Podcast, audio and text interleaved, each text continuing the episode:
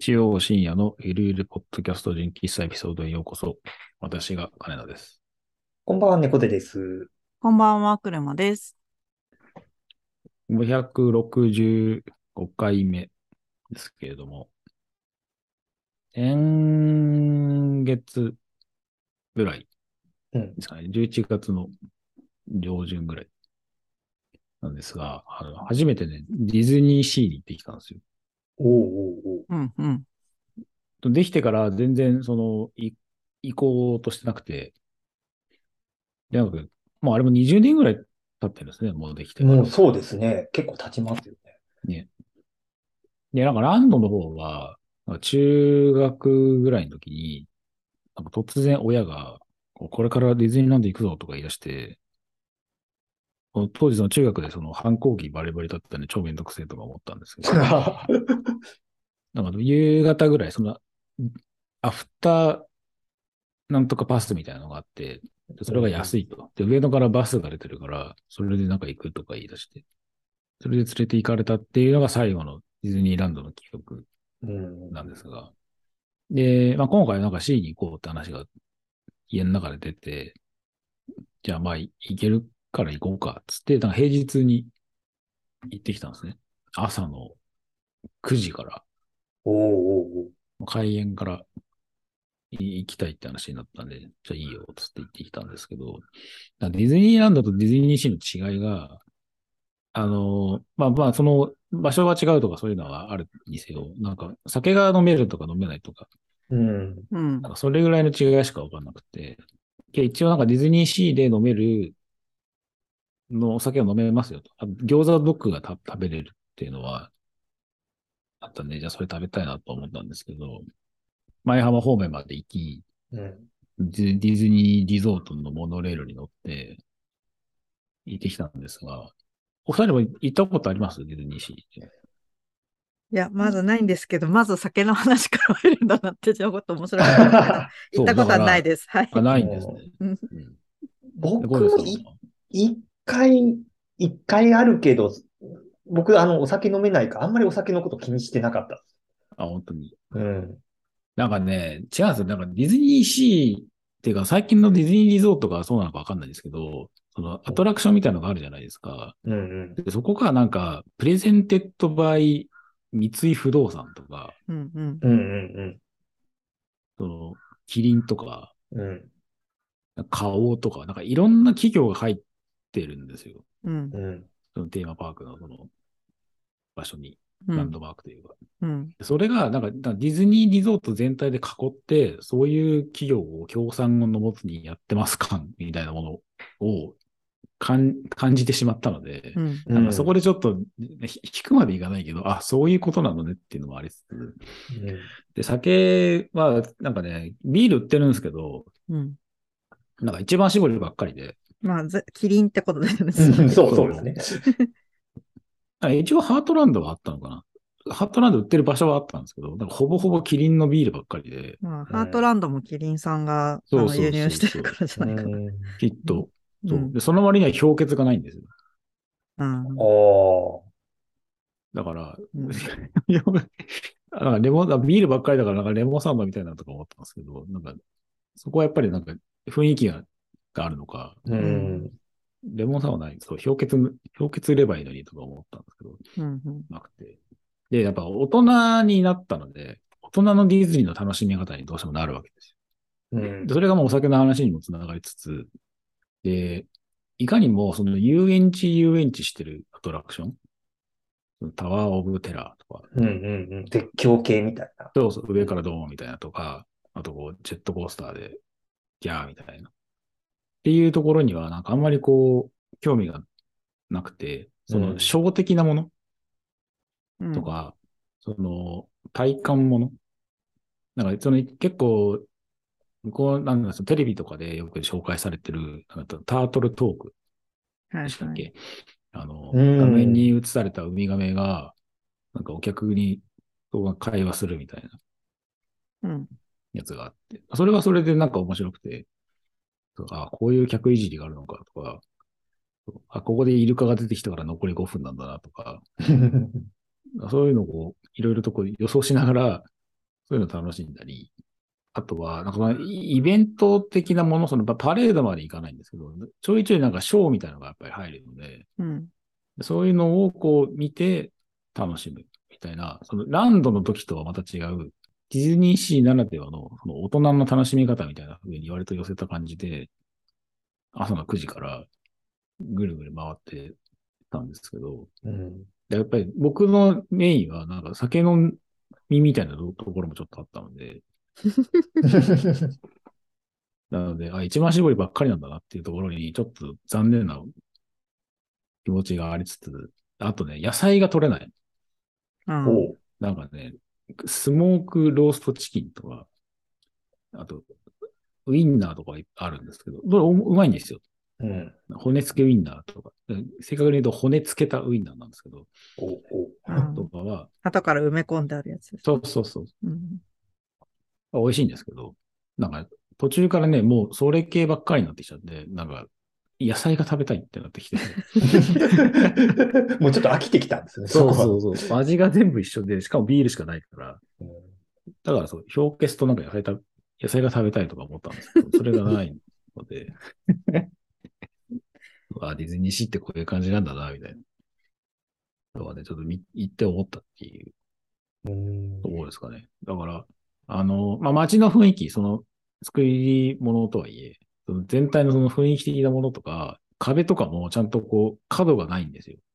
うん。前回のフランスの話じゃないんですけど、子供がけ怪我しないようにみたいな、なんかそのちょっとこう、トゲトゲした部分がなくて、ちゃんとこう削ってこう丸みがある感じうん。うんとか、なんかその辺のこう作りの細やかさみたいなものがさすがオリエンタルランドだなっていう部分はあったんですけど、で、なんか細かいその中世のその城の感じだったりとか、あの船のところとかに実際乗れたりとかして、あ、なんかさすが遊園地だねっていうのもありつつ、ディズニーシーならではの、その真ん中がなんか海みたいな感じになってて、で、そこにこう、船だったりとか、イタリア風のカヌーみたいなやつ、ゴンドラか、ううんうんん。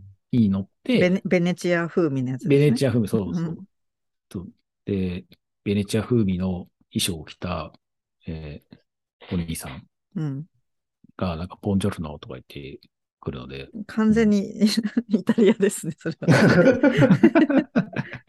そのグラッツェグラッツェとかってうん言ってくるので、うんそうですね、と思いながら、それに乗ったりとかしたら天気が良かったんですよ。で、それのゴンドラに乗ったのが夕方ぐらい。でちょうどこう、西日、夕日が、うん。その、えっ、と、ディズニーシーにある、なんかでっかい山、ビッグサンダーマウンテンじゃなくて、なんか、でっかい山のところに、の方になんか富士山っぽい感じで、こう、ちょうどこう、赤富士のごとく夕日がこう沈んでいくのを、うんまあ、ゴンドラに乗りながら、眺めてたりとかして、まあ、なんか割とこう、まあ、天気が良かったのもあったんですけど、それなりに楽しめたは楽しめた。で、一番びっくりしたのが、その日の夜に、その今の11月から12月ぐらいまでなのかに始まる Believe Sea of Dreams っていう、うんああ、なんか CM 見たかも。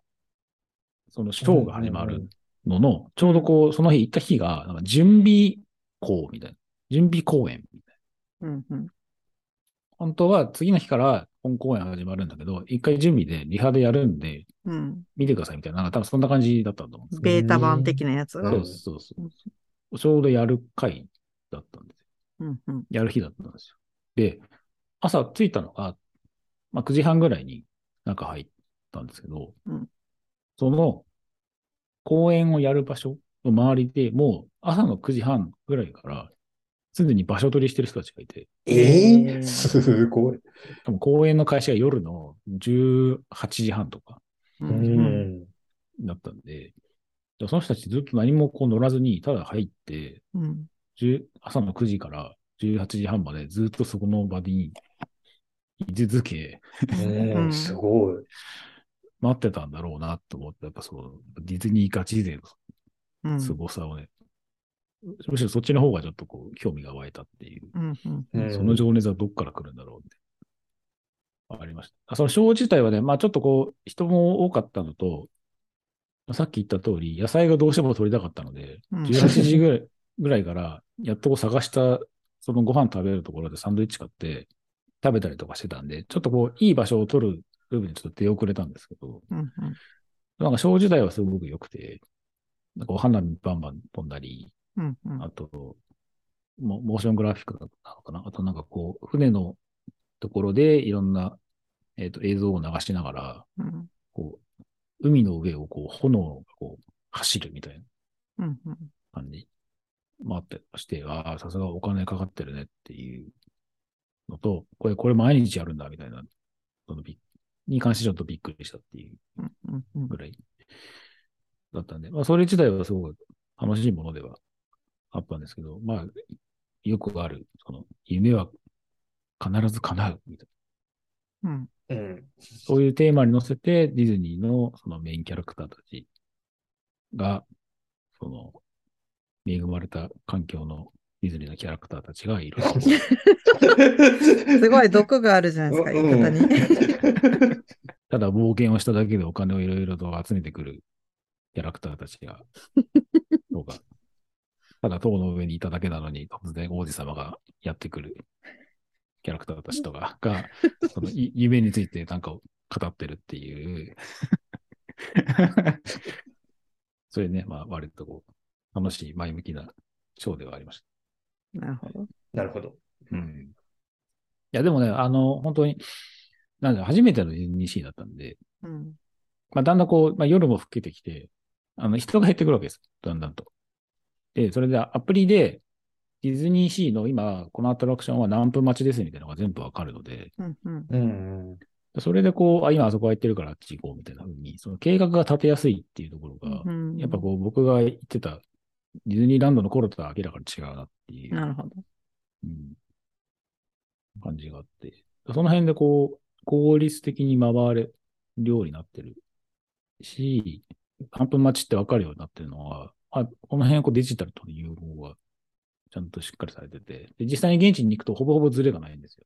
うん。70分待ちだったらちゃんと70分待ちって出てるので、なんかこの辺のこう更新性とか、これどういうふうにデータの連絡してんだろうなとか、そっちの方も割と興味が湧いたっていううんうん。うん。のはありましたけど。なんかお二人、なんかどうですか？なんかそういうディズニー的なものって、もう、ここ何年行ってない？感じです。てないですね。本当子供の頃、ギリ大学生の時にちゃんと行ったかなって感じ。大人になってから本当行ってないですね。うん。うん